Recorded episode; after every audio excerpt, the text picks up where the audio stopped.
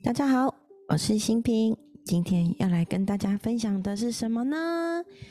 耶！今天要来分享一本我的好朋友老莫分享给我的书，叫做《正念练习》。正念练习，它一共有七十五则日常禅定的训练哦。那我觉得这本书还蛮棒的，嗯，它能够帮助我们去做一些。每天的一点小练习、小觉察，然后让我们可以在日常生活中，透过一些小时间的锻炼，然后让自己去把注意力带到此时此刻发生的所有事情。很多人会以为正念，它好像是活在当下，或是很正向的意念，其实不是的。其实正念练习，它是把你的注意力啊，全然的百分百放在你的。无感中，所以呢，它其实不只是哎，好像在一个坐垫上静坐，这样子就叫做正念。它反而是把一个一心一意专注的这个功夫融入到你的日常生活中，在你的行住坐卧之间，无论是一个念头、一个负面情绪、一项工作任务，或只是一个呼吸的吸吐，无论是你静静坐着。洗碗、开车，是让你在任何时候都能够一心专注于你正在进行的事情上。那所以呢，其实这本书啊，就是正念练习七十五则日常禅定的训练呢。这本书我觉得它蛮棒的，它把七十五项练习分成三个重要的部分，一个是基础的正念练习，就是最基本的部分。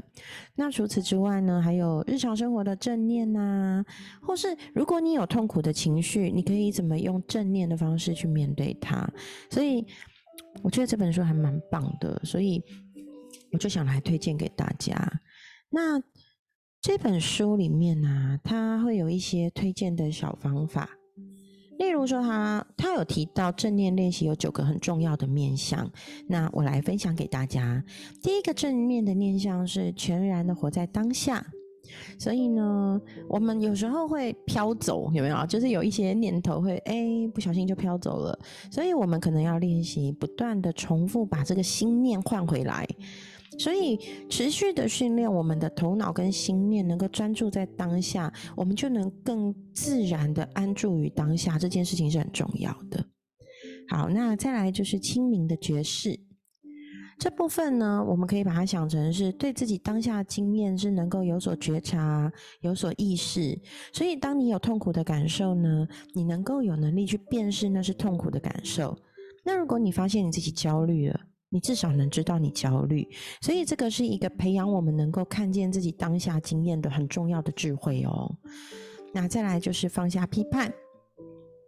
有时候啊，我们的头脑心念会为某一些感觉，或是某一些念头，甚至对某个人、某个事情去贴标签，判断它是好的还坏的，所以会容易有一些二元对立，好坏对错是非，正向负向。那当我们在做正念练习的时候，我们可以练习去放下这类价值的判断。当我们一有批判之心升起的时候，我们就可以提醒自己说：“哎，其实接先接受，先接受头脑里出现的一切，不管是喜欢或不喜欢的情绪感受，都可以接受它。”那再来是宁静的心，让我们能够保持在一种平衡的心性里。无论是面对艰难的处境啊，是轻松的状态，我们都能用同样的能量跟力量来面对它。嗯，这样我们的心会更强韧、更坚强，而且能够有平静跟稳定的状态。那还有就是让万物安于其位。其实生命中有包含各种不同不同的经验嘛。那我们可以发现，哎，我们有时候会比较喜欢某种经验，可是遇到某种经验，其实就 小抗拒，对不对？对啊，所以保持正念，就可以让万事万物呢都各安于其位，然后我们就不用排斥任何念头、情绪或是经验，那我们就可以关照自己真正的内心。好，那最后的两个重要的重点哦，就是正念练习的面向，一个是培养初见之心，一个是保持耐心。培养初见之心，就是让我们能够带着好奇跟渴望了解的心去接受这个世界，可能我们要学习的新的事物啊，面对新的改变。然后保持耐心超重要的，就像我在学习做神之眼的过程，其实我一直想要锻炼的是自己的耐心。耐心呢，就是建立在我们对实修练习的过程中，要对自己有信心，对老师有信心，对自己能够做到这个练习有信心。好，所以呢，其实正念认知治疗法其实也是运用正念的方式，在协助忧郁症的患者预防他们忧郁复发。然后，其实心理学家跟治疗师呢，都发现正念练习可以有效的帮助很多各种症状的人。然后也可以帮助治疗成瘾症哦。那所以我觉得正念练习真的很不错。好，那我先来分享一个正念这本书里面的正念练习好了。第一个我就很喜欢，而且它上面都有写每一个练习需要的时间是多长，所以。其实很短呢，我觉得他的练习基本上基础练习都大概五到十分钟就可以练完，然后你每天可以做一个小练习。像我自己啊，我就做了一个正念练习的视频录音，我把好几个我我一直都在持续的录，我想把这本七十五个正念练习的那个练习都录完。那它基本上就是十到比较长的是二十分钟啊，比较短的就大概五到十分钟。那我自己的模式是这样子的，就是我听那个音档，然后我就会让自己在睡前做一个正念的一个小锻炼，我觉得还还蛮好用的。好，那我今天来分享一个好了，就是第一个觉察呼吸的部分。好，觉察呼吸，正念练习。你的身体一直都在呼吸，而且呼吸的气息是持续不断进行的。呼吸不仅仅是正念练习最好的起点，它也是一个连续连贯的恒常状态。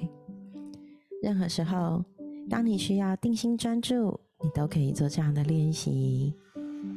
那首先呢，你要练习的是轻缓的找到你身体的呼吸气息。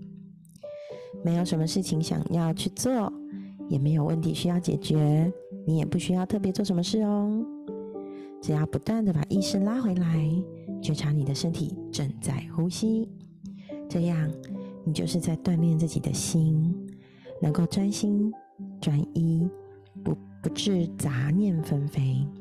好，那我们接下来要来做正念练习喽。那它会有好几个步骤，分别是七个步骤。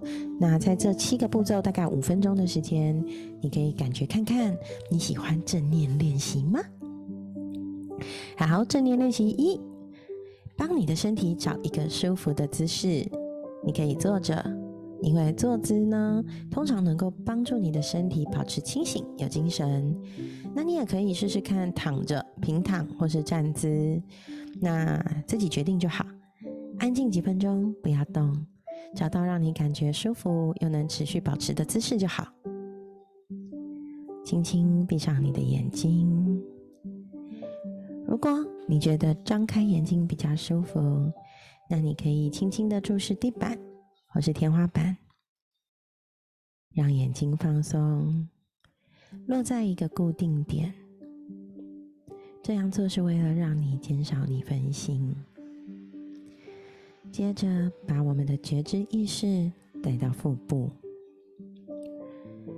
放松腹部的肌肉，感觉自然的起伏，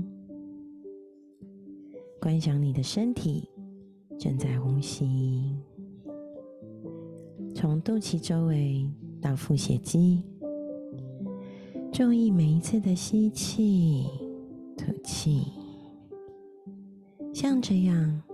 反复做几次深呼吸，把你的觉知意识移到胸部。当你吸气的时候，感觉肺叶慢慢的扩张，胸腔隆起；吐气时，感觉你的胸腔往内收缩。你的意识是否有办法一路跟随整个呼吸的过程呢？从一开始吸气到吐气结束，接着将你的注意力移到鼻腔。呼吸的感觉在鼻腔可能会比较细微，不容易被察觉。试着做一次深呼吸，看看出现什么样的感觉。你可能会注意到，吸气的时候鼻尖有一点痒痒的，吐气时鼻孔感觉温温的。接着，把你的觉知意识放到身体的几个部位去感觉、觉察你的呼吸起落。当你念头开始乱飘的时候，就把呼吸重新拉回到这里，持续观察呼吸一至两分钟。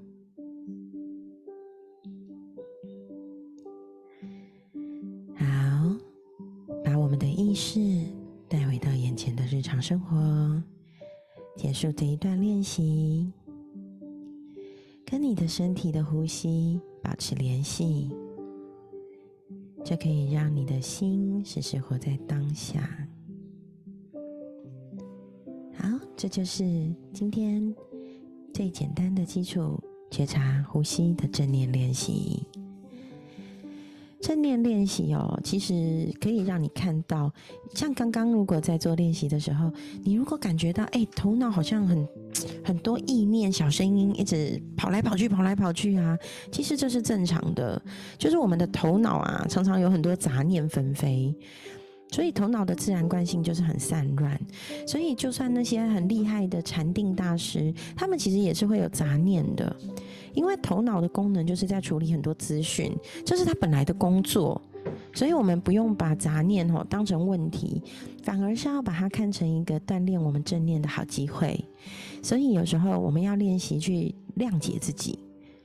保持好奇心跟耐心，然后啊，只要发现自己开始又有那种脑子满脑子意念跑来跑去的时候，其实就是接纳自己啦。